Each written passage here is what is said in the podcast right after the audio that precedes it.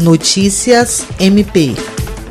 O Ministério Público do Estado do Acre, por intermédio do Centro de Apoio Operacional de Defesa do Meio Ambiente, Patrimônio Histórico e Cultural e Habitação e Urbanismo, participou do encontro das forças-tarefas dos Ministérios Públicos da Amazônia Legal e do Ministério Público Federal, promovido pelo Conselho Nacional do Ministério Público.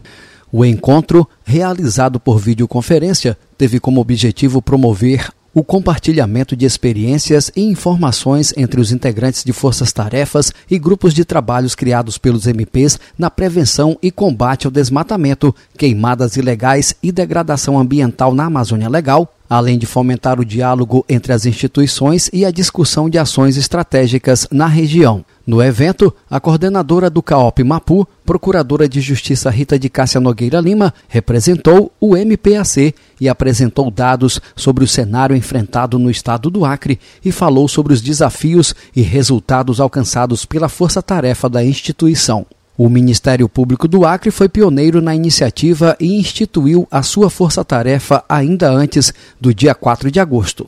O grupo atualmente é composto por 11 membros e mais de 20 servidores do CAOP Mapu, núcleo de apoio técnico e assessoria virtual. Jean Oliveira, para a Agência de Notícias do Ministério Público do Estado do Acre.